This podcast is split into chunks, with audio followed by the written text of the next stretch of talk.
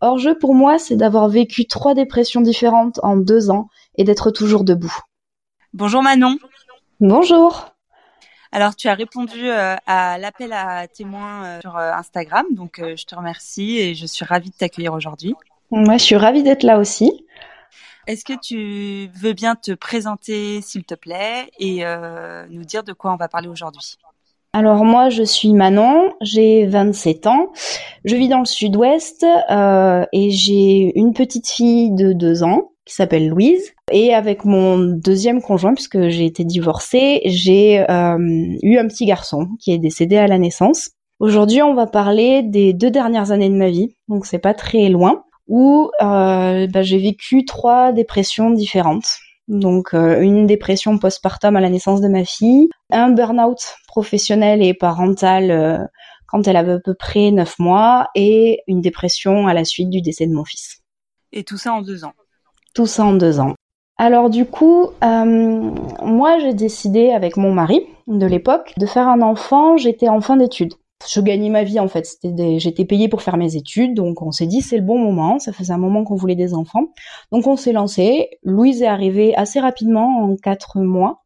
La grossesse s'est plutôt bien passée, hormis euh, le premier trimestre avec tous ces petits mots euh, super sympas. Et elle est venue au monde euh, parfaitement bien. C'était une belle petite fille en parfaite santé. On est rentré à la maison. Moi, je, je survolais complètement ma maternité. J'étais même surprise. C'est-à-dire que j'étais pas fatiguée, j'ai pas eu de baby blues, tout se passait bien, j'ai eu trois semaines absolument euh, parfaites. Euh, donc j'allaitais ma fille, je sortais, je la baladais, c'était c'est assez génial.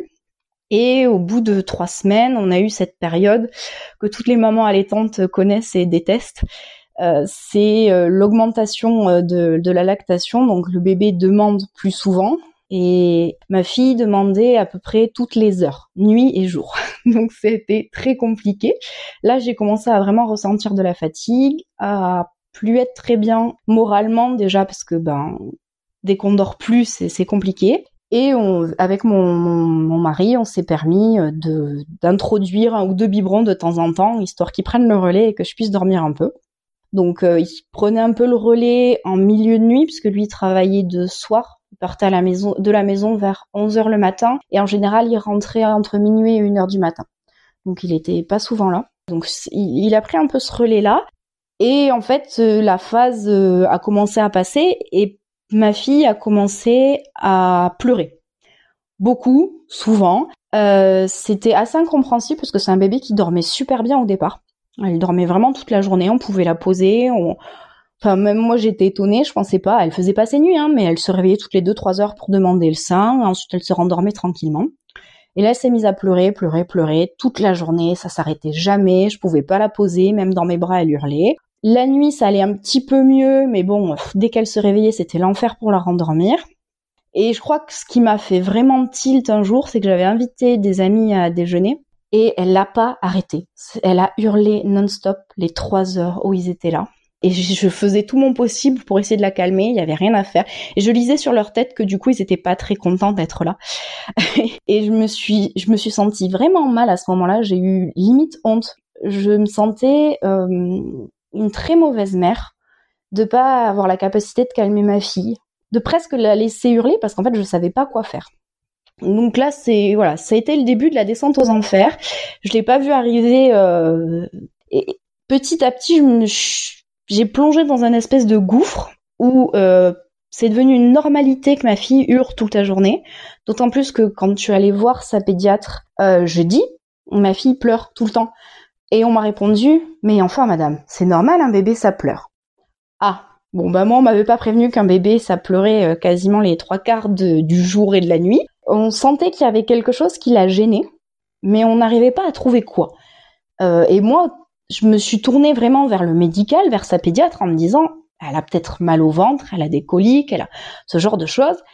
Et non, la pédiatre, elle l'a trouvé tout à fait normal, surtout qu'en plus, ma fille était super maligne. Et dès qu'on allait chez la pédiatre, elle s'arrêtait miraculeusement de pleurer. Donc elle passait une heure où tout allait bien, euh, elle était contente et puis euh, dès qu'on rentrait à la maison, c'était reparti pour la sérénade. Donc euh, en plus, j'avais l'impression que la pédiatre me prenait pour une folle, littéralement. C'était des cris hyper stridents, c'était très très dur à vivre. Donc petit à petit, quand j'ai compris que ça servait à rien de l'avoir dans les bras. J'avais beau la câliner, la, la balancer un petit peu à droite, à gauche, la mettre en portage, faire des tours de poussette. Il y avait rien à faire pour la calmer. Je suis arrivée à un moment, c'est-à-dire que moi, dans ma tête, l'objectif ultime, c'était surtout ne jamais arriver à un moment où j'ai envie de secouer mon bébé. Parce que on m'avait rabâché ça toute ma grossesse. Attention, attention. Donc, il était juste euh, impératif de trouver euh, des solutions pour moi me calmer quand je commençais à sentir les angoisses monter. Donc en fait, bah, tout simplement, j'ai fait ce qu'on préconise à tous les jeunes parents euh, qui vivent ça. Je l'ai posé dans son berceau à l'autre bout de la maison et j'allais m'enfermer dans une pièce très très loin en essayant d'ignorer qu'elle hurlait à côté. Euh, donc euh, voilà, petit à petit, j'ai commencé de temps en temps à faire ça. Ça me brisait le cœur, mais je n'arrivais pas à faire autrement. Et puis, ben, c'est les temps en temps sont devenus de plus en plus souvent. Euh, parce que ben émotionnellement et physiquement j'étais plus du tout capable de gérer. Je me sentais juste euh, affreuse, euh, nulle. J'osais en parler à personne parce qu'évidemment quand on est comme ça et qu'on a voulu un bébé, ben on a toujours peur de se prendre euh, de la part des autres que ah bah tu l'as voulu, occupe-t'en maintenant. Hein. C'est que t'es pas assez patiente ou c'est que c'est toi qui as un problème ou voilà. Et c'est vrai qu'on me demandait souvent comment ça va, comment ça se passe avec ta fille. Et toujours je répondais super bien, elle est géniale. J'en pensais pas un mot, mais spontanément euh, je disais tout va bien. Au bout de deux trois semaines, euh, là j'ai commencé voilà à quand mon mari était pas là, à vraiment euh, lâcher prise, la laisser pleurer, m'enfermer, pleurer moi-même parce que j'avais énormément besoin. J'étais tellement fatiguée, j'avais besoin de pleurer, de d'évacuer. Je m'attendais pas à ce que ma fille hurle non-stop. Et c'était super frustrant dans ma position de maman de me dire mais en fait t'es pas capable d'être mère. Littéralement tu t'y arrives pas. Donc en gros il s'est passé de toute manière un mois et demi entre les premiers pleurs et euh, le moment où je suis allée consulter parce que vraiment j'étais arrivée à bout. J'étais absolument persuadée qu'il y avait quelque chose de sous-jacent et j'avais l'impression que j'étais pas écoutée. J'en parlais à sa médecin, elle m'écoutait pas. J'en parlais à ma sage-femme parce qu'on allait rendez-vous euh, post-nato à ce moment-là. Pareil, bah, elle regardait ma fille, elle dit mais non, elle va très bien, elle est parfaite. Oui, certes, elle a l'air en apparence. Et j'ai cherché. Alors, ce qui est assez intéressant dans cette histoire-là, c'est que j'ai fini hein, par trouver quand même pourquoi ma fille pleurait, parce qu'il y avait une vraie raison médicale derrière. Et en, tout bêtement, un jour, je me suis retrouvée sur Google. J'étais tellement à bout, j'ai tapé euh, bébé pleure trop sur Google. Et euh, je me suis retrouvée sur des tas de forums alors des, raisons qui font qu'un bébé pleure, il y en a plein. Mais il y a un truc qui m'a fait tilt direct. C'est euh, quand j'ai lu sur euh, l'allergie aux protéines de lait de vache. Les pleurs avaient démarré cette fameuse euh, période là des trois semaines d'allaitement où on avait donné des biberons à ma fille pour compenser parce que moi j'arrivais pas à suivre physiquement. Et justement le fait qu'elle se soit mise à pleurer là pendant deux semaines, moi c'était tellement l'angoisse qu'elle pleure tout le temps que ma lactation s'était tarie en parallèle. Donc elle ne, elle n'était plus que sous des biberons de lait de vache. Et je me suis dit mais ça doit être ça. Et j'étais allée voir mon bébé, euh, mes recherches internet sous le bras, sa pédiatre en lui disant regardez, est-ce que ça pourrait pas être ça? Est-ce qu'on peut pas faire des tests pour savoir si elle, elle supporte bien le lait qu'il y a dans ses biberons? Non non non, c'est pas ça. C'est trop rare, ça peut pas être ça. Alors c'est trop rare maintenant avec le recul. Euh, c'est quand même euh, à peu près un bébé sur dix qui est allergique ou intolérant aux protéines de lait de vache. Donc rare, va falloir qu'on m'explique ce que ça veut dire. Et euh, donc a posteriori, donc un petit peu après, du jour au lendemain que j'ai décidé de la changer de lait, je l'ai passée sous un lait de riz. Elle a arrêté de pleurer. Et c'est ça qui m'a sauvée. Donc là, c'était voilà, la solution. elle a été au bout de deux mois, mais avant, bah, il s'est passé beaucoup de choses. Donc voilà, moi je suis descendue aux enfers, été toute seule, ma famille était à 6 heures de route, mes amis aussi, donc euh, et mon mari était euh, absent peut-être 13 heures par jour et voyait pas vraiment ce qui se passait à la maison. Jusqu'au moment où j'étais tellement à bout, je faisais des crises d'angoisse énormes. Euh, elle hurlait, je hurlais. je la posais, je me souviens, dans le parc, dans le salon. Je m'allongeais à côté du parc et je me mettais à hurler aussi fort qu'elle, tellement j'en pouvais plus. J'ai fini par appeler ma maman quand même, un jour en lui disant, euh, et je me souviens très bien parce que je lui ai fait une peur bleue ce jour-là, je lui ai dit maman, si ça continue, si elle continue à hurler, je vais sauter par la fenêtre. Et je lui ai dit, je vais ouvrir la fenêtre du troisième étage et je vais me jeter par la fenêtre. Parce que j'ai, arrivé à un moment où mon cerveau explosait. Dès qu'elle commençait à pleurer, mon cerveau, mais j'avais l'impression d'avoir une bombe nucléaire à l'intérieur et il y a tout qui explosait. Je, je gérais plus rien émotionnellement. Et le reste du temps, même quand elle pleurait pas, en fait, j'étais plus mère. C'est-à-dire que la dépression m'avait complètement bouffée en tant que maman. J'étais un, un robot. J'étais là, je savais, 13 heures par jour, il fallait que je m'en occupe. Donc je, je la prenais, je la changeais, je lui donnais son biberon, je la posais à dormir. Elle hurlait, je la laissais hurler et je faisais ça toute la journée. C'est l'heure de changer la couche. On change la couche, biberon, je la repose dans son berceau. Et je faisais ça 13 heures par jour quand mon mari était pas là. Et je me souviens, j'étais tellement dans l'angoisse qu'elle pleure la nuit. J'avais descendu un des matelas de notre chambre dans le salon je m'installais dans le salon à dormir avec le, babyphone à côté. Et quand mon mari rentrait vers une heure du matin, il récupérait le babyphone et il allait dormir dans notre chambre pour l'entendre. Et comme ça, moi, depuis le salon, je, dormais au moins de 1 heure du matin jusqu'à 6-7 heures je, je m'assurais d'avoir dormi un minimum parce qu'en fait sinon il avait bien vu que j'allais exploser quoi. Que c'était pas la peine il fallait que que je me détache de mon rôle de maman que je pouvais plus être présente. Euh, alors c'était super dur pour lui parce que bah il rentrait de 12 heures de boulot et il se retrouvait euh, à devoir gérer la petite qui hurlait à l'étage. Donc j'ai conscience avec le recul que même pour lui, c'était horrible. Mais je pouvais tellement plus. Et voilà, j'étais arrivée à ce moment-là où je, regardais constamment les fenêtres en me disant, je vais sauter. Je, je peux plus. Je, suis tellement nulle dans ce rôle-là. Je, ça sert à rien parce que moi, ma vie, je la voyais en tant que mère. Le rôle de ma vie, c'était d'être mère. Et me retrouver confrontée à l'incapacité de gérer mon bébé comme il faut, pour moi, c'était le plus gros échec de ma vie et je pourrais pas surmonter ça. Si j'arrivais pas à surmonter ça, c'était pas la peine de vivre. Voilà, mon mari a fini par tilter que qu'il y avait un souci, qu'il fallait euh, que je relâche en fait, que je sorte de tout ça. Jusque-là, t'avais jamais connu une telle détresse euh J'avais été à l'adolescence euh, le type d'adolescent qui va pas très bien, un peu dépressif sur les bords, qui s'enferme dans sa chambre, écoute du hard rock, voit la vie en noir, écrit des, des poèmes sur la mort. à 15 ans, j'étais persuadée d'être dépressive et puis en grandissant, je m'étais toujours dit, voilà, c'était ta phase euh, un peu dark de l'adolescence. En fait, je pense que c'était juste des prémices au fait que je suis sensible et que les, les gros événements de la vie font que je vais rapidement tomber dans la dépression. Euh, mais là, pour le coup, c'est la première vraie grosse dépression que j'ai vécue et je m'attendais pas à ce que ce soit aussi violent, effectivement. Et c'est allé très vite entre le moment où ça allait bien et le moment où tu as eu des envies euh, comme ça terribles. Euh, ouais, oui, trois, quatre semaines, quoi. Ouais. Et, tu dirais euh, que c'est lié essentiellement à la fatigue et à l'isolement ou parce que ça allait très très vite, quoi. C'est une dépression qui est arrivée. À la dépression postpartum, en fait, elle arrive très vite. Oui, c'est vrai. Ouais. Déjà, elle se produit, voilà, quand on regarde un peu les chiffres, c'est dans les six premiers mois de vie de l'enfant, donc déjà, c'est quelque chose qui arrive assez rapidement. Et en plus, elle est insidieuse, on va dire ça comme ça, parce que vraiment, elle s'installe.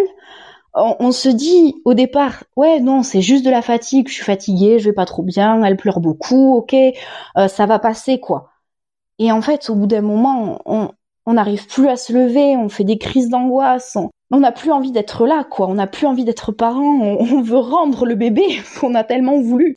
Et le pire, c'est que c'est un cercle vicieux, c'est-à-dire qu'à partir du moment où on a ces pensées-là, on se dit mais je mérite pas d'être mère, je suis une mauvaise mère. Et ça nous renvoie euh, dans la dépression et enfin on mouline notre truc et d'autant plus euh, dans le cas où on n'a pas de où on a vraiment personne pour nous aider à proximité puisque moi j'avais pas de famille, pas d'amis proches pour m'aider, pour ne serait-ce que la prendre une demi-journée, pour voilà. On, est tout seul à ruminer notre truc et moi j'étais vraiment persuadée d'être la pire mère de l'univers. Et c'est venu super vite. Alors que les trois premières semaines, je je survolais le truc. Je, me suis dit, moi, ma sage-femme me parle au bout d'une semaine de baby blues. Je vais regarder, je suis dit, mais comment on peut être déprimé après avoir eu un bébé? C'est trop bien. Et, un mois après, euh, ah, je voulais sauter par la fenêtre. Donc, c'est incroyable. Euh, j'ai changé du tout au tout. Et c'est aussi pour ça que les gens se rendaient pas compte. Parce que quand ils m'avaient vu avec mon bébé dans les bras au tout départ, tout allait merveilleusement bien. Donc après, on a décidé, donc là on est à peu près un mois après qu'elle ait commencé à pleurer, on décide qu'il faut que je reprenne le travail, que j'ai vraiment besoin de sortir. Donc on, on demande à la nounou qu'on avait trouvée de prendre la petite plus tôt que prévu. Donc Louise, à l'époque, voilà, elle avait pas tout à fait deux mois. Moi, je finis mon congé maternité. Enfin, il me restait un mois de congé maternité. Euh, je, je, téléphone à mon travail, je leur dis je veux revenir. me laissez pas euh, à la maison, pitié. Et je reprends très très vite euh, donc mes cours. Et je me dis ça va le faire. Je vais voir des gens adultes, plus de cris de bébé toute la journée, du calme, mine de rien, je faisais quelque chose que j'aimais. Hein, mes études euh, tapaient sur des thématiques que, j'aimais beaucoup travailler, donc euh, je me suis dit, je vais me faire plaisir. Et sauf qu'en fait, ça s'est pas du tout passé comme ça. Il y a eu deux points. Le premier, c'est qu'effectivement, je me suis retrouvée face à ces gens qui sont des collègues et hum, à qui j'avais beaucoup de mal à dire qu'il y avait un problème. Donc tout le monde me demandait comment ça va et je répondais ça va, tout va très bien. Elle est mignonne comme tout, elle grandit bien. Euh, et j'avais l'impression mais d'être un mensonge ambulant. et ensuite, plutôt que de profiter de cette journée où j'étais pas à la maison et où donc je l'entendais pas pleurer, j'arrivais le matin et au bout d'une demi-heure, trois quarts d'heure dans ma tête, tout ce que j'arrivais à penser c'est il va falloir que tu rentres chez toi ce soir et que tu subisses ces pleurs. Et je faisais des crises d'angoisse en plein milieu de mes cours, juste parce que je savais que dans 6, 7, 8 heures, il allait falloir que je sois chez moi et elle allait pleurer. Et là, j'ai dit, c'est pas possible. Euh, si même euh, avoir des journées au calme, ça peut pas m'aider à aller mieux, qu'est-ce qui va pouvoir m'aider? La nounou, elle te disait quoi quand tu rentrais euh, de toi ta journée du coup de cours?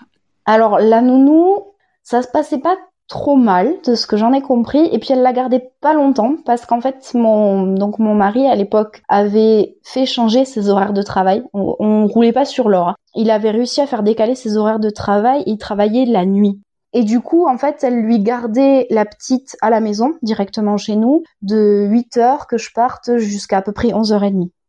Ce qui fait que la nounou l'avait pas beaucoup. Euh, c'est mon mari qui gérait la petite l'après-midi. Mais alors je crois que mon mari a vraiment euh, une passion dévorante pour sa fille. Et il a du mal à, à voir les problèmes. Pour lui, elle est, elle est juste parfaite. il voyait bien qu'elle pleurait tout le temps, mais en plus, comme il n'avait pas évolué pendant plusieurs mois là-dedans, pour, pour, lui, c'était pas très grave.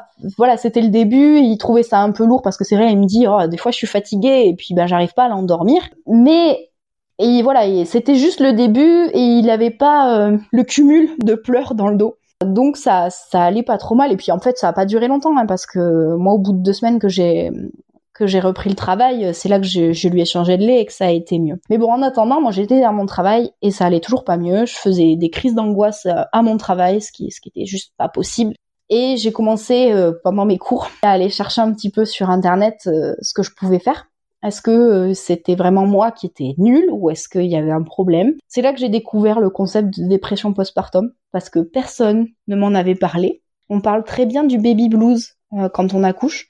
On en parle au cours de préparation à l'accouchement. La sage-femme en parle juste après. On nous dit ces trois jours, euh, vous allez être un peu down parce que les, hormones tombent, mais ça va aller. Mais personne m'avait dit attention, la dépression postpartum ça existe et c'est bien plus violent qu'un baby blues. Donc j'ai découvert le concept de dépression postpartum via internet, via des forums, et c'est là que j'ai découvert que c'était pas ma faute. Alors je le croyais pas encore totalement, mais j'étais là bon, déjà je suis pas la seule. Rapidement, ce qu'on dit sur ces forums-là à toutes les mères, euh, c'est faut aller consulter. Et moi, je savais que j'avais atteint mes limites, que si je continuais comme ça, euh, j'allais vraiment finir par me foutre en l'air. Et je me suis dit, t'as pas le choix. Si tu veux sortir si tu veux avoir une chance de voir ta fille grandir. Il faut que tu ailles consulter. Alors c'est pas évident, hein. sur le moment on n'a pas trop envie, surtout que le, le meilleur moyen de consulter dans ces cas-là, le plus rapide, c'est de passer par les urgences psychiatriques. Alors euh, ça sonne pas très bien au départ parce qu'on se dit je vais avec les fous. Euh, donc euh, moi j'y suis allée, je me suis fait une heure et demie de route à Lyon pour aller aux urgences psychiatriques. Je ah suis allée toute seule, je me suis motivée toute seule. Euh, je me suis dit, il faut que tu le fasses. Je suis allée voir ma, gestionnaire d'études le matin. Je lui ai dit, euh, écoute, euh, faut que je prenne mon après-midi. Je peux pas t'expliquer pourquoi, mais c'est important, il faut que j'ai mon après-midi. Donc j'ai pris ma voiture à 13h. Je suis allée aux urgences. J'ai attendu devant une heure parce que je me sentais juste pas de rentrer. J'ai fini par faire le pas de rentrer. Là, j'ai commencé à paniquer parce qu'il y avait d'autres personnes dans la salle d'attente et puis des personnes voilà qui ont, qui ont je sais pas, ils avaient peut-être des troubles bipolaires, des choses comme ça. Enfin, les gens qui parlent super fort, qui font n'importe quoi, vraiment, ce serait cru chez les fous, quoi. Hein, je me suis dit, mais qu'est-ce que tu fais là, quoi? C'est pas ta place. Tu allais sans avoir prémédité que tu irais, c'était quoi? C'était le jour de trop Oui, oui, oui, c'était ça. C'était la, la, crise d'angoisse de trop le matin en arrivant au travail où je me suis dit, stop, trouve une solution parce que là, tu peux plus. Donc, euh, j'attends. Au bout d'une heure, c'est une euh, psychiatre, une femme jeune, qui me reçoit, avec une infirmière, jeune aussi, si je me souviens bien. Je lui explique, euh, avec beaucoup de honte, parce que voilà, on en revient toujours au principe que pour moi, avant d'être dépressive, j'étais une mauvaise mère. Voilà. Et elle me regarde, cette dame, et elle me dit, mais c'est normal que vous pétiez un plomb. C'est pas normal un bébé qui pleure 12 heures par jour. Et quand elle m'a dit ça, oh mais tellement, j'ai senti un espèce de poids à l'intérieur de moi, mais sortir littéralement. Et je me suis mis à pleurer parce que c'est là, mais oui, en fait, oui, c'est pas normal, on est d'accord. Et elle me dit, mais, mais c'est normal que vous soyez comme ça. Oui, c'est normal que je sois comme ça. Personne n'est humainement capable de supporter que son bébé pleure les trois quarts de la journée. On peut, on peut même pas l'imaginer, quoi. C'est pas concevable tant qu'on n'est pas dedans. Et donc, elle me dit ça, mais le plus simplement du monde. Et à ce moment-là, j'ai su, c'est pas toi, c'est, il y a un problème. Du coup, à ce moment-là, elle me dit, euh, c'est pas normal que votre fille aille mal. Donc c'est vraiment à ce moment-là que j'ai choisi. Hein. Euh, je crois que je sais même pas si c'est pas le même jour où je suis allée à la pharmacie chercher du lait de riz pour tester ça sur ma fille. Tellement euh, pour moi, elle m'avait dit le truc, voilà quoi. Il y a quelque chose, trouvez quoi. Mais parce que personne voulait me croire qu'elle avait un problème, sauf elle qui me dit c'est sûr qu'elle a un problème, mais il faut trouver quoi? Ce problème-là se gère euh, sans trop de difficultés. Il suffit de changer le lait. Voilà, au pire, elle aura pris du lait de riz pendant deux jours pour rien, et puis c'est tout. Donc, euh, c'est à la sortie de ça que que j'ai trouvé ce qu'avait ma fille. Et ce psychiatre euh, me propose déjà dans un premier temps de me mettre sous anxiolytique pour gérer les crises. J'accepte. Elle me propose pas d'antidépresseur. Elle me dit, écoutez, on va voir ce que ça donne euh, déjà les anxiolytiques, et puis si vous trouvez une solution, ça risque de calmer les crises. Ok, donc je repars de là. Je crois que j'ai dû prendre deux fois des anxiolytiques, le temps que les crises de ma fille se calment. Et comme après, du jour au lendemain, elle a plus pleuré, quasiment du tout, et eh ben hum, c'est parti. Du jour au lendemain, j'avais plus envie de sauter par la fenêtre, j'avais plus l'impression d'être euh, la pire mère de l'année. tout est, rentré dans l'ordre en fait en même temps qu'elle. C'est-à-dire qu'elle, elle a guéri de son problème euh, digestif et moi, j'ai guéri de mon problème mental. Et j'ai toujours été hyper fière d'avoir trouvé le courage d'aller aux urgences ce jour-là. Pour moi, pour ma fille, pour, notre famille, parce que même si c'était très dur, même si c'était admettre que j'avais un problème quelque part, que, c'était mental, eh ben c'était ça a sauvé tout le monde. Ça a sauvé ma fille qui, en fait, depuis un mois et demi, avait juste super mal au ventre. Ça m'a sauvé moi parce que je pense que vraiment à un moment j'aurais sauté par la fenêtre ou je me serais fait interner. Enfin, il y aurait eu quelque chose de, grave qui se serait passé. Et voilà, ça a sauvé notre vie de famille. Euh. Donc c'est clair que ce psychiatre euh, qui m'a dit, qui me dit juste, c'est normal parce que c'est pas normal que votre fille elle pleure 12 heures par jour. Et, ces mots-là, vraiment, euh, ça m'a marqué et je revois son visage. Je crois que jamais je pourrai oublier le visage de cette psychiatre et pourtant j'ai juste revu une deuxième fois après pour lui dire ça va mieux, merci.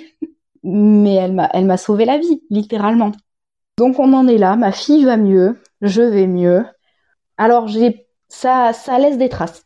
On peut pas se leurrer sur le fait que euh, ça a laissé des grosses traces. Alors ça commence à aller un peu mieux, mais pendant presque bah, presque deux ans, euh, à chaque fois que ma fille pleurait, parce que même si elle avait moins mal au ventre, ça arrive de pleurer, c'est un bébé, je faisais des crises d'angoisse. Hein. C'était très régulier que, je sais pas, elle pleure pour les dents, ou elle pleure parce qu'elle veut pas manger, ou voilà. Et je, je continuais à avoir ce réflexe de la poser et de m'enfermer ailleurs, d'aller faire un tour dehors, de, en la laissant toujours en sécurité ou à quelqu'un. Hein.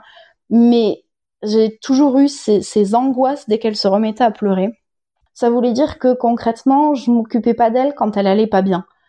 Euh, donc j'essayais de me forcer et puis petit à petit c'est revenu. Hein. Maintenant, voilà, elle pleure la nuit, j'y vais euh, comme ça, je me pose pas de questions. Mais pendant très longtemps, j'ai eu ce, ce blocage. Euh, dès qu'elle pleurait, je, je fuyais. Je fuyais littéralement la situation. Euh, et même pour moi, c'était super dur à vivre de me retrouver dehors pendant que mon mari essayait de, gérer un repas qui se passait mal ou quoi, parce que j'étais juste pas capable d'être là et de l'entendre pleurer. Voilà, c'était c'était très marquant et en plus je m'en suis énormément voulu. Mais alors, euh, mais encore, hein, parce que j'ai eu l'impression d'avoir loupé un mois et demi de sa vie. C'était ça qui tournait en boucle dans ma tête à ce moment-là. C'est loupé un mois et demi de la vie de ta fille qui a trois mois. Bon, pour moi, j'avais loupé la moitié de sa vie et ça restait très longtemps que ce mois et demi, en fait, il est pas rattrapable. C'est un mois et demi super important parce qu'à cet âge-là, il grandit à une vitesse incroyable. Et euh, j'avais pas été vraiment sa mère pendant tout ce temps-là. J'étais pas là en fait. Mon cerveau avait tellement déconnecté que que j'étais pas là. Je, presque et c'est horrible à dire, je, je l'aimais pas à ce moment-là. Je j'en voulais plus. Je, donc du coup, euh, c'est un peu comme si voilà, elle avait pas eu de maman pendant un mois et demi. Elle a vu un espèce de robot voilà qui l'a changé, qui lui donnait à manger, mais pas une vraie maman. Et et ça a été compliqué pour moi de, de passer outre. J'avais, j'ai gardé ce, cette, cette, impression que bah, du coup elle était toujours plus proche de son père parce qu'il l'avait mieux géré pendant ses crises, qu'il avait été là, que alors que c'est pas pas vraiment vrai. Puis en plus elle était tellement petite, ça lui est vite passé quoi. Hein. Euh, elle a pas eu de soucis euh, par la suite. Ça c'est resté ancré. Hein. Et je me souviens très vite, au bout de quand elle avait 5-6 mois, j'ai dit à mon mari il faut qu'on en refasse un autre je dis j'ai loupé le début, je me, je me suis loupé. Il faut qu'on refasse, on recommence et cette fois-ci, je te promets, je vais y arriver. Euh, c'était bête, hein, on fait pas un deuxième enfant pour ça, mais à ce moment-là, je me suis dit il faut que je rattrape cette période que j'ai loupée avec elle, il faut que je, je l'ai avec quelqu'un d'autre, avec un autre bébé. Bon, on on en a pas fait de deuxième hein, quand même, parce que c'était pas une bonne raison et puis mine de rien, ça, demande de l'énergie un petit bout comme ça. Mais ouais, je, me revois très bien lui dire ça et, cette impression que, que ce loupé, il fallait que je le compense avec un autre enfant, alors que non, il fallait que je le compense en étant plus avec elle après la crise. Donc suite à ça, euh, ça allait mieux. Ma relation avec ma fille, ça s'est plutôt bien passé. Moi, j'ai fini mes études, donc elle était née en janvier. J'ai fini mes études euh, en juin et en juillet, on a fait le tour, euh, donc j'ai été mutée sur, euh, sur le sud-ouest vers Cahors. Et on a fait le tour pour trouver un logement, pour lui trouver une nounou. Voilà, tout, tout s'est goupillé assez facilement. On a trouvé assez vite tout ce qu'on voulait, tout ce dont on avait besoin. Gros point négatif, mon, mari était quelqu'un de, de vraiment très gentil, très compréhensif. Le problème qu'il avait dans la vie, c'est qu'il savait pas faire les choses tout seul. Et typiquement tout ce qui euh, a trait à l'administratif, à la gestion, à l'organisation, c'était pas son truc. Et je me suis retrouvée à cette époque-là à rédiger mon mémoire. Alors je faisais, euh, j'ai fini sur des études de sciences politiques, hein. donc c'était pas le truc le plus simple à faire. À gérer ma fille, donc y avait quelques mois, puis qui rentrait dans sa phase euh, six mois où voilà, elle commençait à crapahuter partout, à demander le, contact, à faire des bêtises, tout ce qui va avec et euh, à gérer ben, le déménagement, la nouvelle maison, les démarches administratives pour la nounou. J'avais des journées euh, mais remplies comme c'est pas permis. Voilà, je sentais qu'il y avait un truc qui allait pas. J'ai commencé mon nouveau poste en septembre. Et alors là, qui dit nouveau poste, euh, dit travail quoi. Parce qu'on se dit, on me donne ma chance, je démarre. Je me suis retrouvée du jour au lendemain, donc j'avais 25 ans, et je gérais une équipe de 12 personnes, dont la plupart avaient plus de 50 ans. Donc voilà, j'avais limite pas le droit à l'erreur. Il fallait que je sois là, pleinement dans mon truc, que je gère. Euh, il y avait beaucoup de gens qui comptaient sur moi, et je voulais faire mes preuves vite, bien, et en faire un maximum. J'ai voulu euh, en faire beaucoup, beaucoup trop. Euh, je comptais pas mes heures. Et je me suis retrouvée, c'est-à-dire qu'en deux mois, je suis passée, je devais faire 38 heures par semaine. Assez rapidement, j'étais à peu près à 50 heures de travail par semaine. Pour arriver à caler mes 50 heures de travail par semaine, je commençais très tôt. Ce qui fait que régulièrement, je partais au travail à 4 heures. Oh Et je travaillais jusqu'à 14h30, 15h. De là, je sortais du boulot, j'allais chercher ma fille à la nounou, je la ramenais à la maison et je me revois très bien à ce moment-là, j'arrivais à la remettre à la sieste, elle était assez coopérative pour retourner dormir une heure ou deux. Et moi, je me posais toujours la question, qu'est-ce que tu fais? Est-ce que tu manges? Parce qu'en règle générale, je n'avais toujours pas mangé mon repas du midi. Est-ce que tu dors ou est-ce que tu vas prendre une douche? C'était ma question existentielle du moment. J'avais une heure devant moi sans la petite et il fallait que je décide ce que je faisais et, choisir entre des besoins vitaux en fait. Sur le moment, je me rendais pas compte, mais c'est littéralement ça. Choisir entre manger et dormir, il y a un truc qui va pas quoi. Ça jusqu'à 16 heures. À 16 heures à peu près, elle se levait. C'était l'heure du goûter. Mon mari rentrait dans la foulée. Et là, il se passait un truc euh, ah, voilà, sur le moment on s'en rend pas compte, mais avec le recul, ça m'a fait beaucoup de mal. C'est que mon mari s'occupait de la petite, il jouait avec elle, euh, il lui donnait son bain, voilà, il, lui apprenait des choses, il chantait des chansons, enfin il s'installait avec elle et puis il passait deux heures avec elle. Et moi à côté, ben, je téléphonais pour prendre un rendez-vous. Je lançais et j'étendais une machine à laver. Pareil avec le lave-vaisselle. Je faisais la cuisine je me retrouve à faire toutes les tâches annexes de la maison qu'il faut bien faire, alors que j'étais complètement crevée. Et je faisais ça jusqu'à l'heure du repas, on mangeait. En général, j'avais pas fini, donc je reprenais jusqu'à 22, 23 heures pour avoir fini de tout ranger, de tout nettoyer. Entre temps, il était allé lui lire une histoire, il l'avait couché. Ah, très bien. Ah, il s'était, occupé d'elle, il y a pas de souci. Mais moi, ben, en fait, je m'étais pas occupée d'elle. Et je m'en rendais pas compte. C'est-à-dire que pour moi, j'étais là, sauf que j'avais pas conscience que je j'avais quasiment pas vu ma fille entre le moment où je vais la chercher à la nounou à 14h30 et, le moment où je vais dormir. Et donc, je vais dormir à 23h et le lendemain, je me relève à 4h du matin et on est reparti pour un tour. Et je faisais ça tous les jours, cinq jours par semaine. Et puis, bah, enfin, ça a pas loupé. C'était, c'était juste improbable. Je sais pas à quel moment dans ma tête je me suis imaginé que je pouvais tenir il est arrivé un moment où j'ai explosé, littéralement, parce que j'étais fatiguée, que je dormais quasiment pas, que je me posais pas.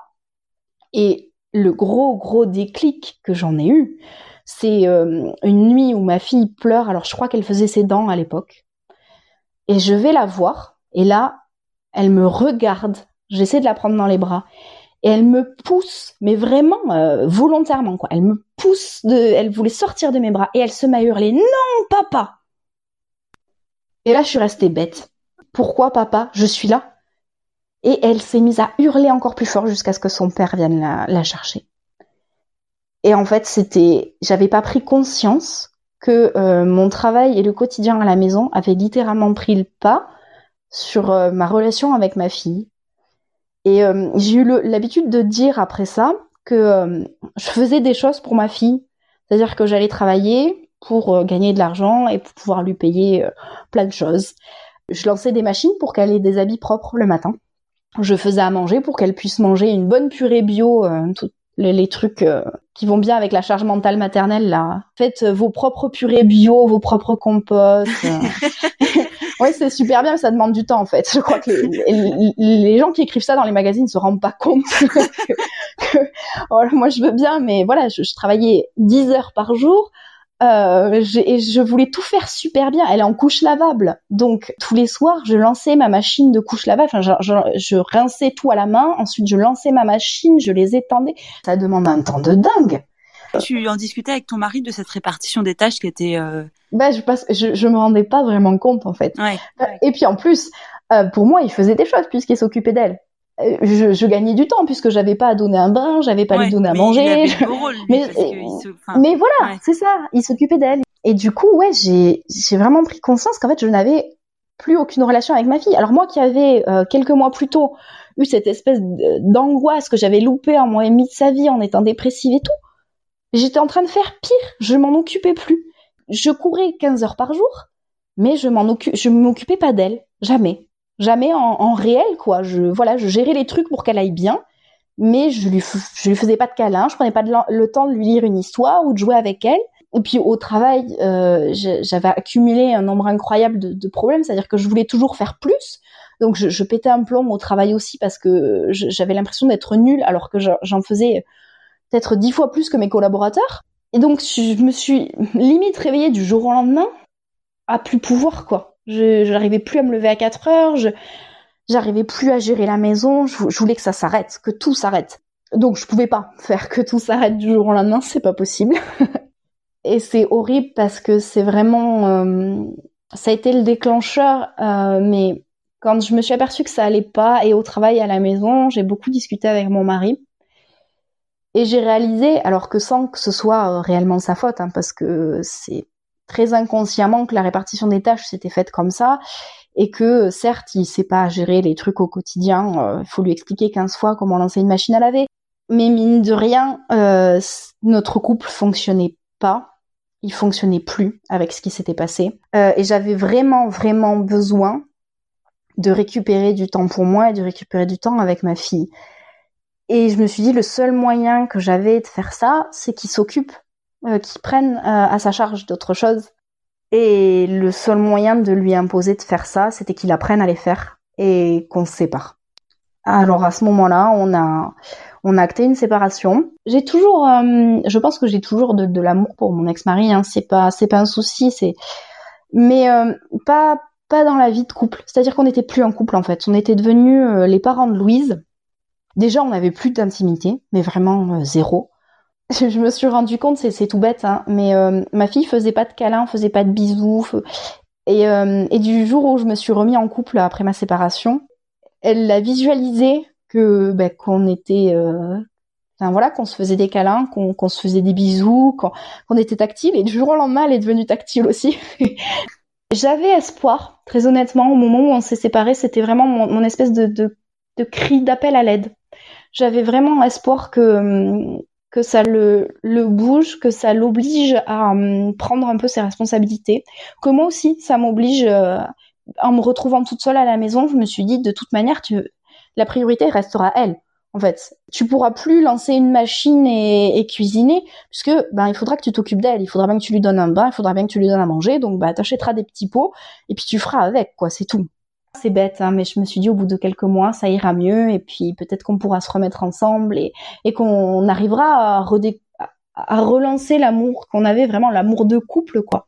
lui, il euh, était d'accord avec ce, cette proposition de séparation Ouais, alors il a eu un peu de mal. En fait, il était d'accord sur le principe. Euh, le truc, c'est qu'il n'était pas d'accord de quitter sa fille. Et oui. Et, et, donc, ce que je comprenais, hein. enfin, franchement, j'ai jamais eu aucun souci, euh, mais du coup, en fait, il est, il est concrètement jamais parti de la maison. Tant que moi, j'ai pas refait ma vie, il est toujours resté là, il vivait dans la chambre d'amis. donc, ce qui fait qu'il était là. Alors, il y a plein de jours de soir où je lui disais, euh, va ailleurs, va voir un copain, va voir ton père, je sais pas, sors, j'ai besoin, moi, d'être à la maison avec la petite, de profiter de faire les choses par moi-même parce que c'est ça que je voulais apprendre. la priorité, c'était que moi, j'apprenne à, avoir des horaires décents parce que je suis obligée de l'amener chez la nounou à 7h30 donc il est hors de question que je commence à 4h du matin que je, lâche prise sur la cuisine parce que bah, il faut s'occuper d'elle donc j'ai pas le temps de lancer euh, trois compotes euh, à trois goûts différents pour le goûter du lendemain. Enfin voilà. Que je me force à, m'occuper d'elle en priorité qu'elle devienne ma priorité et que j'adapte ma vie en fonction d'elle et pas l'inverse donc, euh, donc voilà. Mais pour autant, euh, les trois quarts du temps, il était quand même là. Alors on s'entendait très bien. Hein. C'était pas, c'était pas un souci. On, on, mangeait ensemble, voilà. Mais comme il n'a pas fait l'effort lui-même de, voilà, de, de s'améliorer, c'est, je continue à lancer ces machines. en fait, il y a quelque chose qui, qui a lâché. C'est-à-dire qu'à un moment, je me suis dit, bon, de toute manière, il compte pas évoluer. Donc euh, tu peux rester en très bon contact avec lui, tu peux rester très ami avec lui, mais ta vie de couple et de parents avec lui, elle est terminée. Donc euh, donc voilà, c'est ça reste une personne exceptionnelle. J'ai aucun regret d'avoir fait une petite fille avec lui et tout, c'est un père génial, mais il n'a pas été génial en tant que coparent quoi. Et euh, voilà, ça a signé l'arrêt de mort de notre couple, clairement. Au moment où j'avais le plus besoin de soutien, j'avais l'impression d'être toute seule et je trouvais ça clairement moins dur.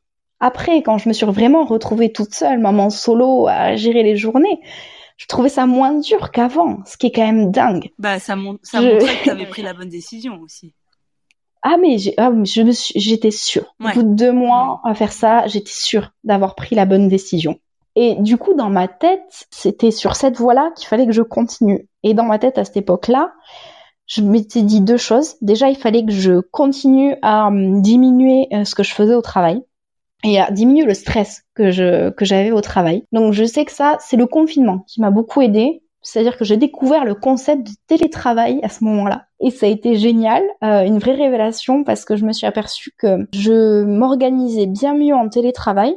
Je, voilà, je travaillais bien mieux sur des plages plus courtes que euh, en pointant où là je m'obligeais à être là de telle heure à telle heure, je comptais mes heures, mes minutes, alors que au final je faisais plus d'heures que ce que ce qui était demandé. Mais vraiment j'étais à fond dans ce truc là, euh, tout tout compter, tout calculer, il faut que j'ai bossé 7h42 euh, dans ma journée.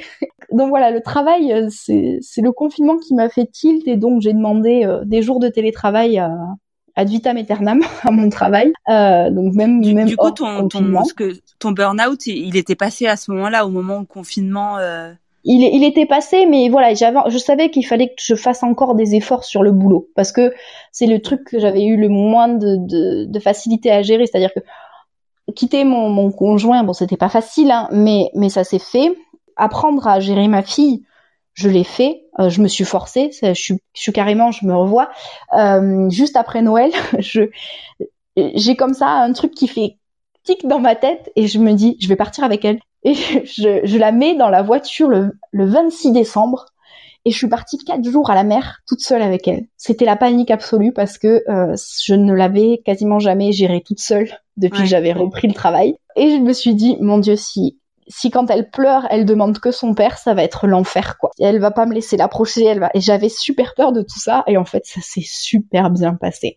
Ça a été quatre jours absolument merveilleux où on s'est retrouvés, où elle m'a fait des câlins, alors que ça faisait très longtemps qu'elle me faisait pas de câlins. Et, et ça nous a fait du bien à toutes les deux de nous retrouver. Donc en fait, c'était super simple. La solution était de nous retrouver à deux, et les choses se sont remises en place naturellement dans notre relation, dans ma gestion du quotidien.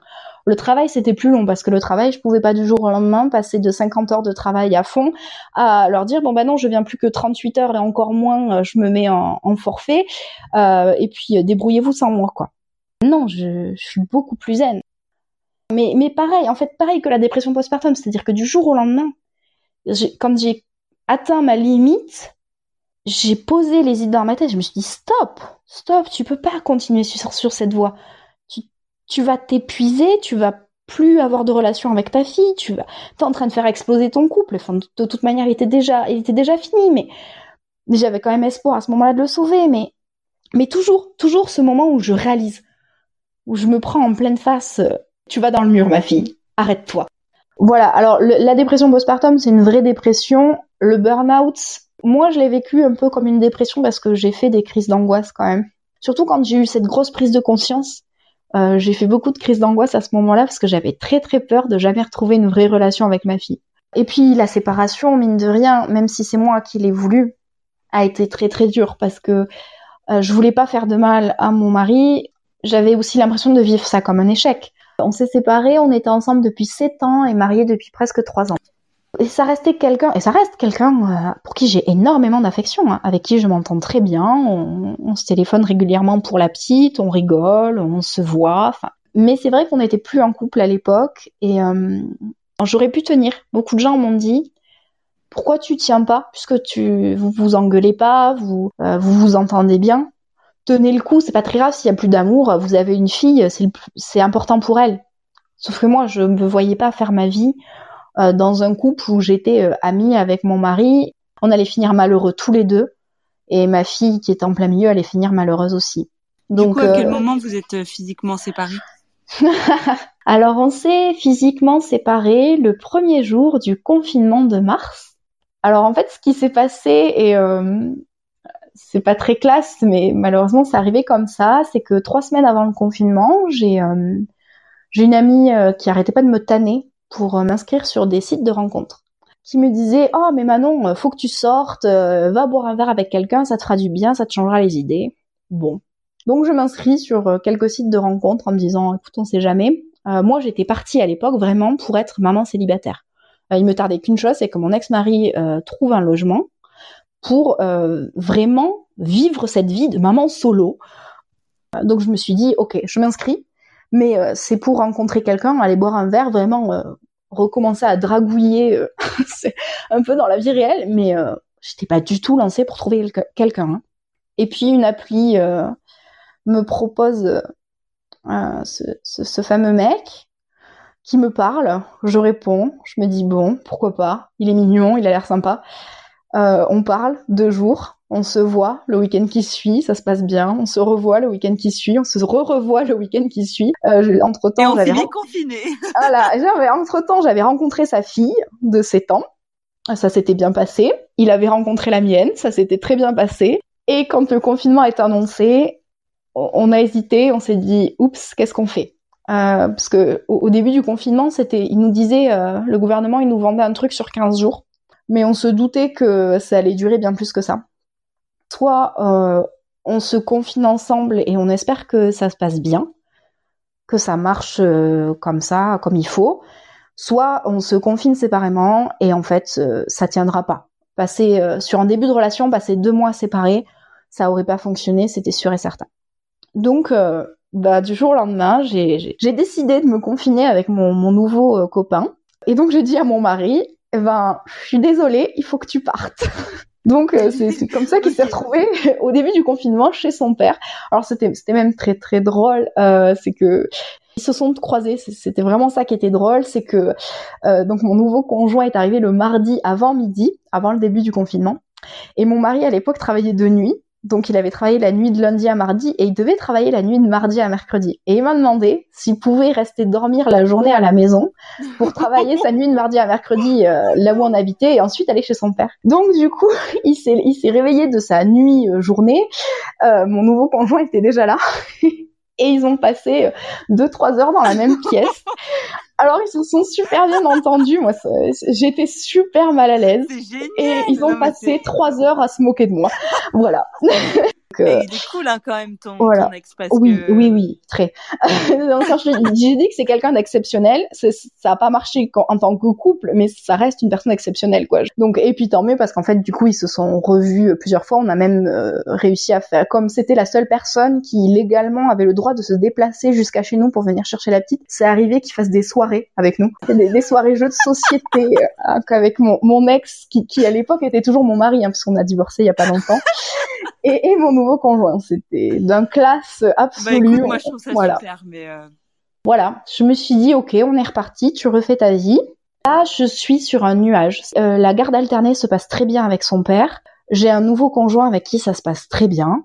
On a des projets, on, on finalement à, à, se mettre ensemble, à vivre ensemble si vite. On fait très vite des projets de maison, de choses comme ça, et tout va bien quoi. Et puis deux semaines après la sortie du confinement, donc c'était mai, j'ai un retard de peut-être deux jours, sauf que je suis euh, réglée comme une horloge, littéralement. Pile trois mois après ma rencontre. Je, je vais à la pharmacie avec la boule au ventre, je rentre chez moi, je me fous qu'on soit pas le matin, je fais pipi sur mon test direct, et là, gloops. Ah. là, je me dis, oh non. Mais tu prenais pas de contraception euh, alors non, je prends, je prenais pas de contraception parce que je supporte pas les hormones. Vous avez pas fait attention, vous avez pris le risque consciemment, c'est. Ah, on, on, ah, on, savait. Je l'ai prévenu. De toute façon, euh, ouais, on utilisait des préservatifs, hein, mais euh, le, la première nuit qu'on a passé ensemble, je lui ai dit, j'ai pas de contraception moi, donc il faut faire attention. Et si je tombe enceinte, je suis pas ouverte à l'avortement je trouve que l'avortement est, est, une évolution euh, très bien. Moi, pour moi-même, je suis pas pour. Euh, c'est vraiment quelque chose que je n'arrive pas à envisager. Il était d'accord avec ce concept-là, ah, euh, voilà. Donc, on s'attendait pas à ce que je tombe enceinte en trois mois, ça c'est clair. Pour autant, à partir du moment où le test était positif, on savait très bien tous les deux que c'était lancé quoi. Il y avait, il y avait rien d'autre à faire que d'attendre. Bon, il s'avère qu'on n'était pas plus mécontent que ça, puisque lui voulait aussi d'autres enfants, moi aussi, ma, ma, petite avait un an et demi, j'étais bien. C'est devenu, euh, passer le stress du départ, c'est devenu une bonne nouvelle. La moins bonne nouvelle, c'est que ben ça a été le début littéralement de l'enfer. Au bout de trois semaines de grossesse, je faisais des courses avec ma fille. D'un coup, je sens une douleur dans le dos. J'ai fait une énorme sciatique qui m'a cloué littéralement au lit pendant trois semaines. Je pouvais plus bouger. Donc j'ai passé tout mon début de grossesse à l'ité, je, avec des douleurs énormes. J'avais comme à ma première grossesse des nausées 24 heures sur 24. Je faisais de l'hyperémie gravidique. Donc en fait, je, vomissais, mais sans pouvoir vomir, parce qu'en fait, je pouvais pas bouger. C'était merveilleux. je, vivais, j'avais l'impression d'être enfermée dans un corps qui ne m'appartenait pas. Je souffrais tout le temps, tout le temps, tout le temps. En plus, je pouvais plus m'occuper de ma fille, donc j'ai été obligée d'aller vivre chez ma mère euh, pour qu'elle puisse gérer ma fille euh, à ma place. Donc le début de grossesse a été affreux. Euh, j'ai mis quasiment bah, tout le premier trimestre à me relever de, de ma sciatique. Et fin août, début septembre, c'était donc fin de mon premier trimestre. C'est le moment où ça m'a fait pareil sur ma première grossesse. Dans ma tête, j'ai ce chiffre 1%. Il y a qu'un pour cent des grossesses passées le premier trimestre qui se terminent mal. Soit que l'enfant décède in utero, soit qu'il y a eu une IMG, soit, soit qu'il y a une prématurité. Enfin bon. Pour moi, 1%, c'était rien. Euh, j'étais jeune. Même si mon premier trimestre avait été vraiment horrible, je me disais ça va aller mieux. Il n'y a pas de raison, quoi. C'est pas des maux de dos qui vont me faire perdre mon bébé. Donc tout va bien. Je commence à aller mieux physiquement, moralement je reprends euh, le travail euh, comme il faut, je recommence à faire des allers-retours en voiture, à travailler, à faire des réunions. Voilà, je me sentais vraiment bien. Vraiment le, deuxième trimestre classique où euh, d'un coup on, récupère de l'énergie, où on se sent bien, où on a le petit bidou qui sort, on l'a dit à tout le monde, on est super content. Et puis un jour, je me lève et je sens que ça coule.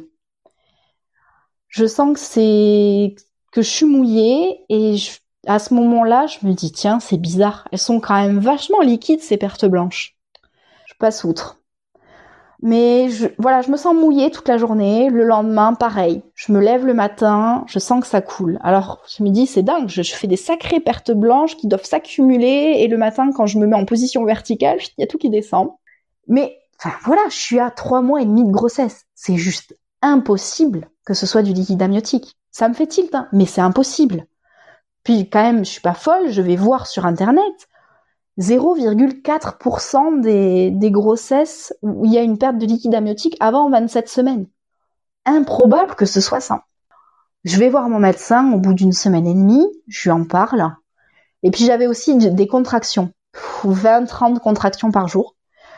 Donc là, je lui en parle et il me dit "Oh, euh, vous devez avoir des pertes, mais euh, par contre les contractions c'est pas top, je vais vous mettre au repos." Donc il m'arrête.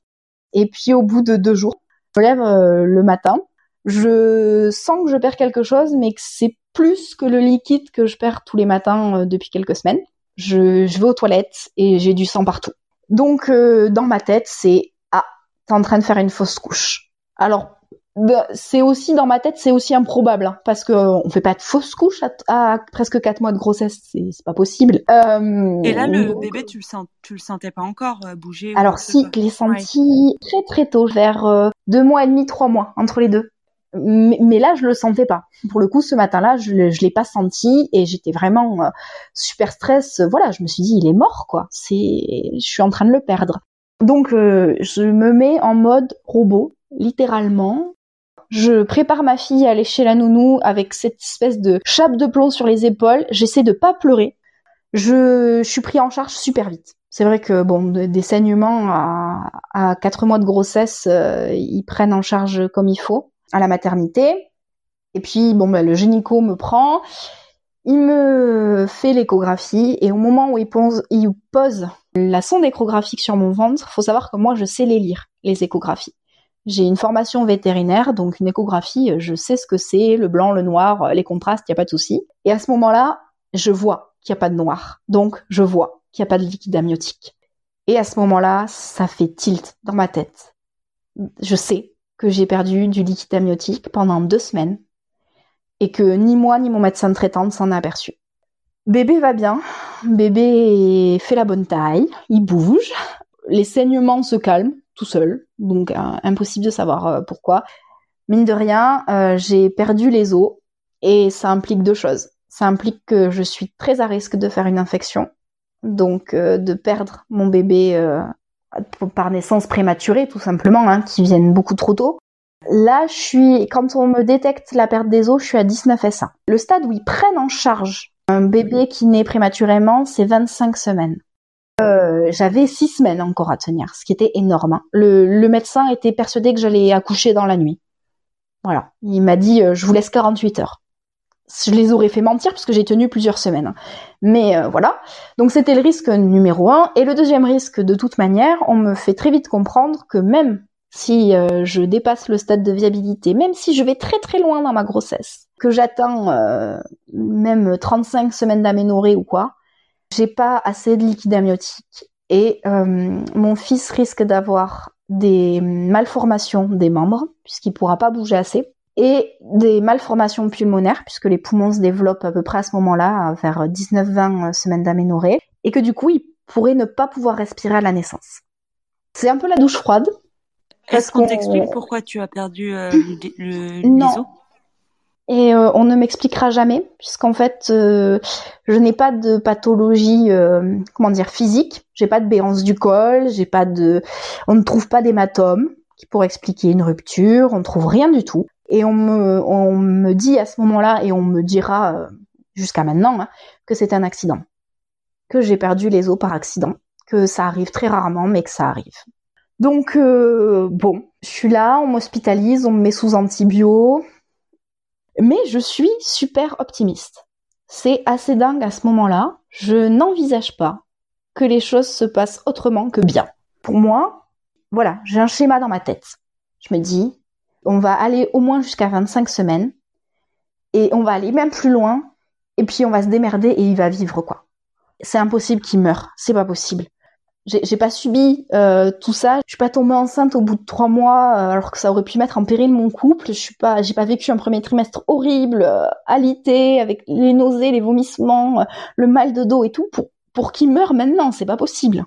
Donc voilà, je suis super optimiste. J'appelle ma famille, je leur dis écoutez, je suis hospitalisée, j'ai perdu les os, mais tout va bien, ça va bien se passer, il va naître et il va être en bonne santé.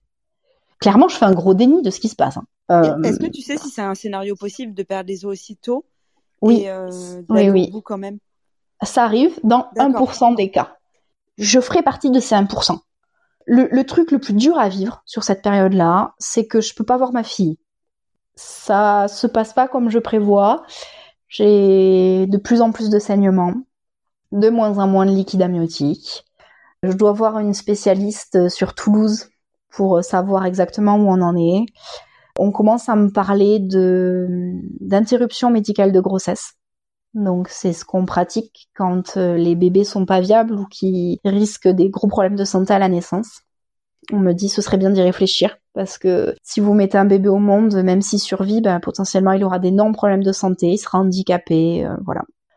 Et je crois que j'ai cheminé tranquillement mais sûrement et au bout de trois semaines, euh, dans ma petite chambre d'hôpital, je commence à me dire que ben c'est trop dur. C'est trop dur pour moi, c'est trop dur pour mon conjoint. Ce sera peut-être trop dur pour mon fils. Je commence à comprendre que l'optimisme c'est bien, mais il va quand même falloir se préparer au pire quoi. Et le jour où j'accepte euh, dans ma tête, où vraiment je commence à avoir conscience que que mon fils survivra pas et que les probabilités que je ramène un bébé en bonne santé à la maison, elles sont ridiculement faibles. Ce jour-là, je commence à avoir des contractions. L'infection a gagné et je vais contracter toute la nuit. Euh, on me met sous tramadol pour contrôler la douleur. Ça me, ça me rend malade comme tout. Je délire. Le lendemain matin, les contractions reviennent. Euh, elles sont très proches et, et je sais. Et je, même moi, je leur dis, on va aller en salle d'accouchement, c'est ça. On va en salle d'accouchement. Je suis à 22 semaines d'aménorrhée et 6 jours. Euh, et je me retrouve là, dans cette salle d'accouchement où euh, on me met la péridurale. Alors, péridurale, ça aussi, c'est... Moi, j'ai une peur bleue des aiguilles. Donc, euh, le mec s'y prend à trois fois pour arriver à me piquer sans que je bouge dans tous les sens. je supporte pas la morphine. Il y en a dans la péridurale. Et, je me mets à avoir des tremblements, des vomissements. Enfin, c'est une horreur, quoi. je suis au fond du trou. Et je me retrouve là. Et ton chéri, il est avec toi ou t'es Alors ouais, il arrive après la péridurale, donc euh, il, voilà, il me tient la main, mais mais je suis vraiment vraiment super mal. J'arrive même pas à me concentrer sur le fait que je vais perdre mon fils à ce moment-là. C'est je je supporte pas la péridurale, je supporte pas la position allongée. Voilà, euh, j'ai une angoisse. Euh, que je j'exprime au, à l'anesthésiste qui vient me poser la péridurale, je dis euh, est-ce que je vais sentir mon fils bouger? J'avais super peur de pas le sentir bouger du tout euh, parce qu'il était toujours en vie quoi. Et, pour moi, c'était les derniers moments que je pouvais passer avec lui. Donc j'ai de la chance et, parce que lui me dit euh, ça dépend des mamans. Bon, moi j'ai de la chance, je l'ai senti bouger jusqu'au bout. Donc, euh, donc voilà. Je passe quasiment 12 heures sur cette table allongée. C'est très très long. C'est très très long et en plus, je crois que mon cerveau se met en stand-by à ce moment-là et me laisse pas réfléchir à ce qui est en train de se passer. Et je ne comprends ce qui se passe que à un moment où d'un coup, je sens quelque chose qui, lâche dans mon ventre, littéralement. Et je me tourne vers mon conjoint et je lui dis, il y a quelque chose qui est tombé dans mon ventre. Il me dit, mais qu'est-ce que tu racontes? Je lui dis, il y a quelque chose qui est tombé dans mon ventre. Va chercher une sage-femme, je crois que ça pousse. Et effectivement, euh, mon fils est en train de sortir. Et les, les sages-femmes arrivent, elles me mettent en position, et je me mets à hurler. Je me mets à hurler parce que c'est trop tôt. Alors que ça fait 12 heures que j'attends, que j'en peux plus, je suis au bout de ma vie. C'est trop tôt, je, je peux pas, je peux pas lui dire au revoir. Et j'ai tellement, tellement peur qu'il meure à ce moment-là. Pour, moi, c'est impensable. Je me dis non, non, non, non, demi-tour en fait. Je, je veux qu'on m'arrête les contractions, renvoyez-moi dans ma chambre, quoi. Mais non, les, les, choses se font. Et la seule chance que j'ai à ce moment-là, c'est que mon fils naît en vie. Et il va vivre un quart d'heure. C'est un quart d'heure qui me sont donnés euh, pour euh, l'avoir sur moi, pour lui parler, pour le câliner, pour lui dire au revoir à ce moment-là, je suis super calme. Alors que deux minutes avant, en train d'accoucher, je, hurlais de peur. Euh, là, je suis super calme parce que je sais que c'est les derniers moments que j'ai avec lui. Il respire pas vraiment parce qu'il peut, il peut pas respirer. Et de toute façon, il est trop petit. Mais on sait qu'il a envie parce qu'il a ce réflexe euh, de, comme tous les bébés à la naissance. Et je m'attendais pas à ce qu'il l'ait aussitôt, mais il l'a. Il fait du grasping. Je lui mets mon doigt contre la paume de sa main et il s'accroche à mon doigt. Et là, je sais qu'il est en vie et je me tourne même vers le gingo, je lui dis, il est en vie? Il me dit, oui, il est toujours en vie. Oh, mon Dieu, euh, quelle chance Enfin, c'était inattendu pour moi, il allait mourir au moment où il sortait, enfin, il n'y avait pas d'autre solution. Et donc, voilà, il s'accroche à mon doigt, il bouge un peu la tête. Alors, c'est très dur parce qu'on sait que s'il peut pas respirer, il, est quand même un peu en souffrance, donc assez rapidement, on laisse la sage-femme l'emporter, et euh, dans ces cas-là, ils leur, ils leur font une injection de morphine pour qu'ils aient pas mal et qu'ils puissent partir tranquillement. Donc voilà, j'ai eu ce moment avec lui et, elle l'emporte et elle revient cinq minutes après et là elle nous dit voilà, il avait encore un battement cardiaque, j'ai mis la morphine et il avait plus de battement cardiaque. Et il est mort. Et je me remets à hurler. je me remets à hurler parce que je, je peux pas admettre qu'il soit mort. Il était là et cinq minutes avant il était là sur moi et il me tenait la main. Voilà, c'est le plus beau moment, un des plus beaux moments de ma vie et en même temps le plus terrible. J'ai donné naissance à mon fils j'ai passé du temps avec lui. Peu de temps, mais j'ai quand même passé du temps avec lui. Mais il est mort. Il y avait rien à faire. Il était beaucoup trop petit. Il, il, fallait qu'il parte. Donc là, c'est c'est super dur. On sait pas, on sait pas quoi faire. On sait pas comment réagir. Il euh, y, a, plein de, de questions qui se posent très très vite. Est-ce qu'on l'enterre? Est-ce qu'on le fait incinérer nous-mêmes? Est-ce qu'on le fait incinérer par l'hôpital? On a de la chance qu'il naisse à 22 semaines d'aménorrhée, donc on peut le déclarer à la mairie. Donc on avait un prénom, mais euh, est-ce qu'on choisit de lui donner un nom de famille? Oui, ok, quel nom de famille? Est-ce qu'on associe nos deux noms? Est-ce qu'on lui donne juste le nom de mon conjoint? Enfin, toutes ces questions se posent et en fait, on rentre dans une espèce de mode automatique de gestion. Moi, je fais des mails à tout le monde à tous mes amis, à tous mes collègues pour leur dire voilà, mon fils est né, euh, mais mais il est mort. Donc euh, on fait ça, on téléphone au pont funèbre. Moi je téléphone à ma grand-mère parce que je tiens absolument à le faire enterrer avec mon grand-père. Et je suis dans un état second. Je suis même tellement dans un état second que je me revois le lendemain. Je, rigole. Je rentre chez moi comme si de rien n'était. Et je suis à table avec mon conjoint et je rigole je, me marre à une blague qu'il dit ou je sais pas. je survole le truc, je suis dans un déni mais total. C'est normal. Hein. Le plus dur à vivre chez moi, c'est cette montée de lait qui est atroce, qui me fait un mal de chien. J'ai envie de, de, taper sur mon corps et de lui dire mais t'es bête ou quoi, il y a pas de bébé à nourrir, remballe ça quoi. Donc euh, les jours se passent, on prépare l'enterrement vous vous dites comment vous l'avez appelé ou c'est pas quelque chose que Oui, euh, oui, oui, tout, le monde euh, sait. Alors on l'a, appelé euh, Orion parce que c'est donc la constellation du chasseur. Et donc en plus on lui a donné donc nos deux noms de famille et on a pu le faire inscrire au livret de famille. ça a été très dur parce que le lendemain matin, la, la chef des sages-femmes vient dans notre chambre avec les papiers et nous dit voilà, euh, j'ai le certificat de bébé né sans vie. Oh mon Dieu, je me suis mise à hurler. J'ai dit ah non, hein. je lui dis mon bébé, il est né en vie, il a vécu. J'ai vous vous démerdez comme vous voulez, mais je veux un certificat de naissance. Donc je me suis battue, elle est retournée, effectivement, elle a rediscuté avec les sages-femmes qui lui ont bien dit si si, il est né en vie, il a vécu un quart d'heure. Et donc elle m'a refait ces certificats qui en fait, en plus c'était les certificats dont j'avais besoin pour le déclarer, pour le faire inscrire sur mon livret de famille, pour lui donner un nom de famille. Et elle me dit, elle me dit, ah mais non, ce serait plus simple que, vous le déclariez sans vie, euh, comme ça vous n'êtes pas obligé de vous occuper vous-même euh, des funérailles. Euh, s'ils naissent sans vie, on peut, c'est l'hôpital qui peut s'occuper de faire la, crémation, alors que s'ils naissent vivants, on est obligé nous de le prendre en charge. Mais je l'ai regardée, mais comme si, comme si elle était folle. J'ai dit mais et alors? De toute manière, on, compte l'enterrer, donc on va pas, on va pas mentir sur la vie de mon petit garçon juste parce que ça peut m'arranger dans des démarches administratives. Enfin, et donc euh, Orion a, a, vécu et il a, il aura à jamais un quart d'heure donc voilà, donc je me bats, j'organise ces funérailles. Et donc on se retrouve euh, le mardi qui suit, donc j'accouche un jeudi soir et le mardi qui suit, on, enterre notre fils. C'est très touchant euh, parce que il faut savoir que voilà, moi je suis tombée enceinte donc après euh, le confinement. Pour autant, toute ma famille est là. Et dans ma tête, je peux pas m'empêcher de me dire mais qu'est-ce qu'ils font là? C'est trop gentil quoi. Ils m'ont jamais vu enceinte, ils ont jamais vu mon, conjoint, mais ils sont à l'enterrement de notre fils. Euh, il y a aussi les amis de mon conjoint, ses amis proches qui viennent. En fait, il y a du monde pour un bébé que personne n'a connu. Et ma grand-mère a même ce, cette capacité de, de prendre la parole et faire un discours pour mon fils que je trouve absolument euh, merveilleux. Et je me sens euh, accompagnée, je me sens pas seule, j'ai pas l'impression d'avoir d'avoir mis un bébé au monde que personne ne connaîtra jamais. J'ai l'impression euh, que mon bébé fait partie intégrante de ma famille et euh, c'est super agréable. C'est vraiment euh, un très beau moment.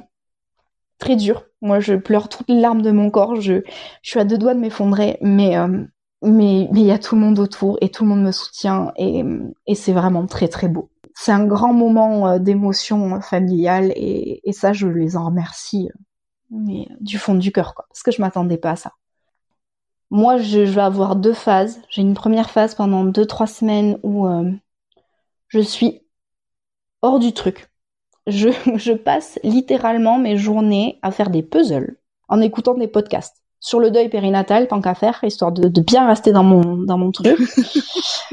je m'effondrais pas. Je me fais accompagner par une psy à ce moment-là, avec qui ça se passe bien. Euh, c'est la psy de la maternité que j'avais vue avant d'accoucher. Je fais que parler. Hein. J'y vais pendant une heure, je déballe mon truc. C'est le seul moment de la semaine où je parle.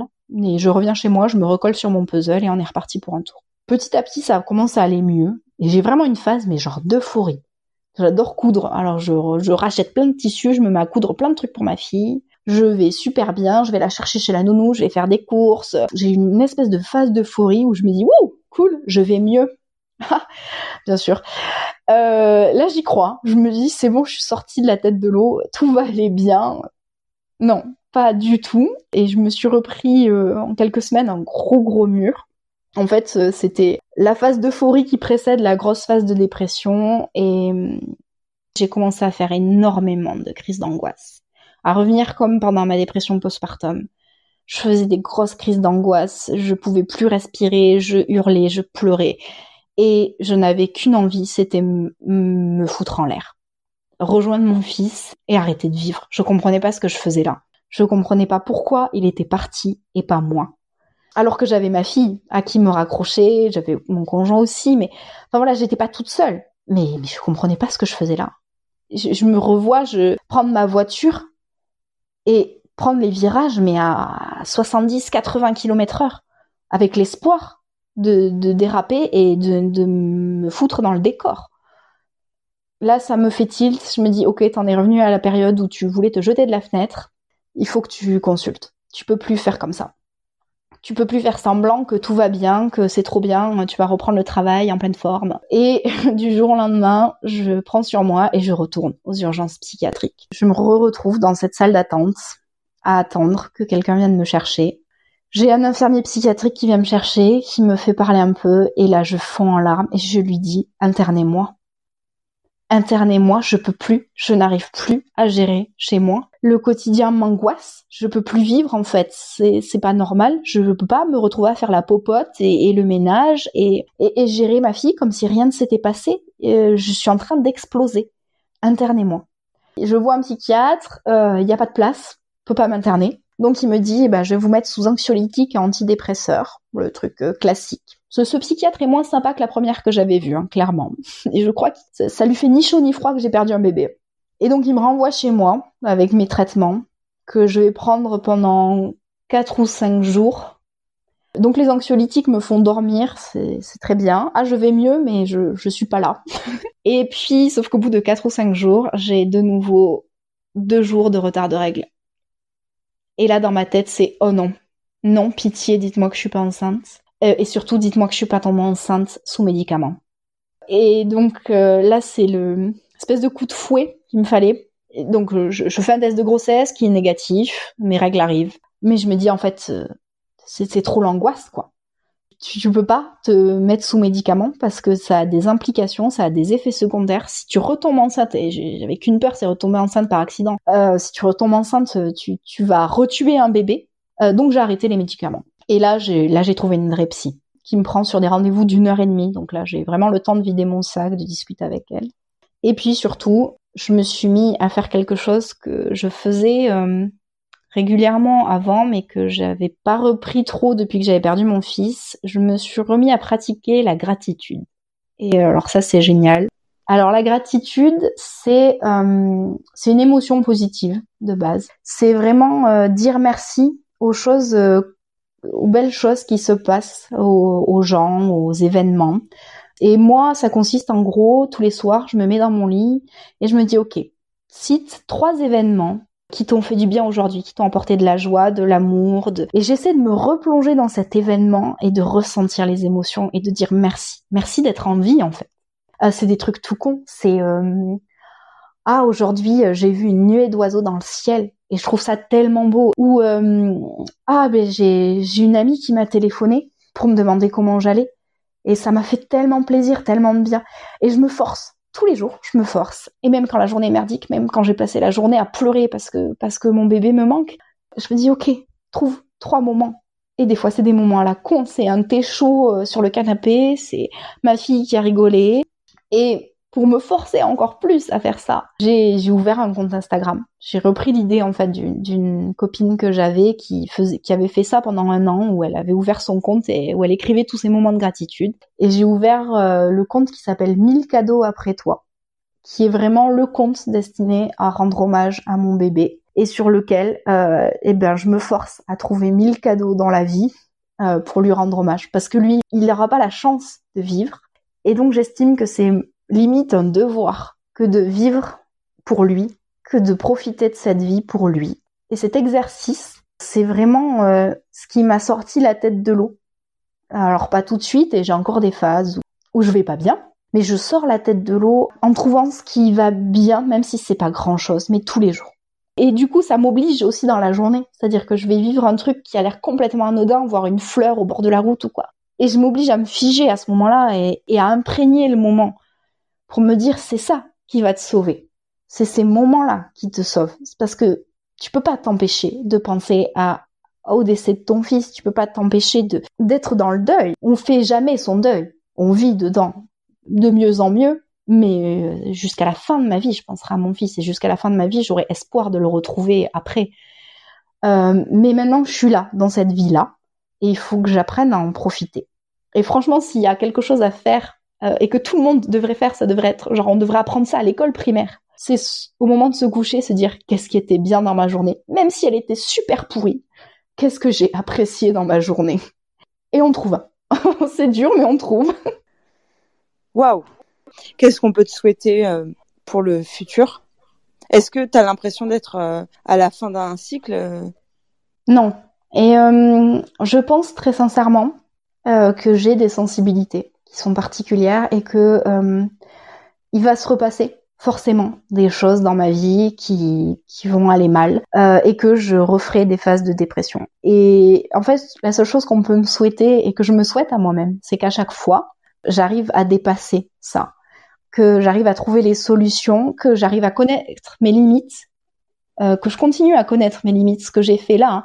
C'est-à-dire qu'à chaque fois que j'étais au bout du bout, je me suis dit, ok, maintenant, tu te poses et tu trouves une solution, que ça consiste à aller euh, voir euh, les urgences psychiatriques, que ça consiste à, arrêter. Euh, alors c'est horrible, mais mais ça, à un moment, ça a consisté, voilà, à me séparer de mon conjoint.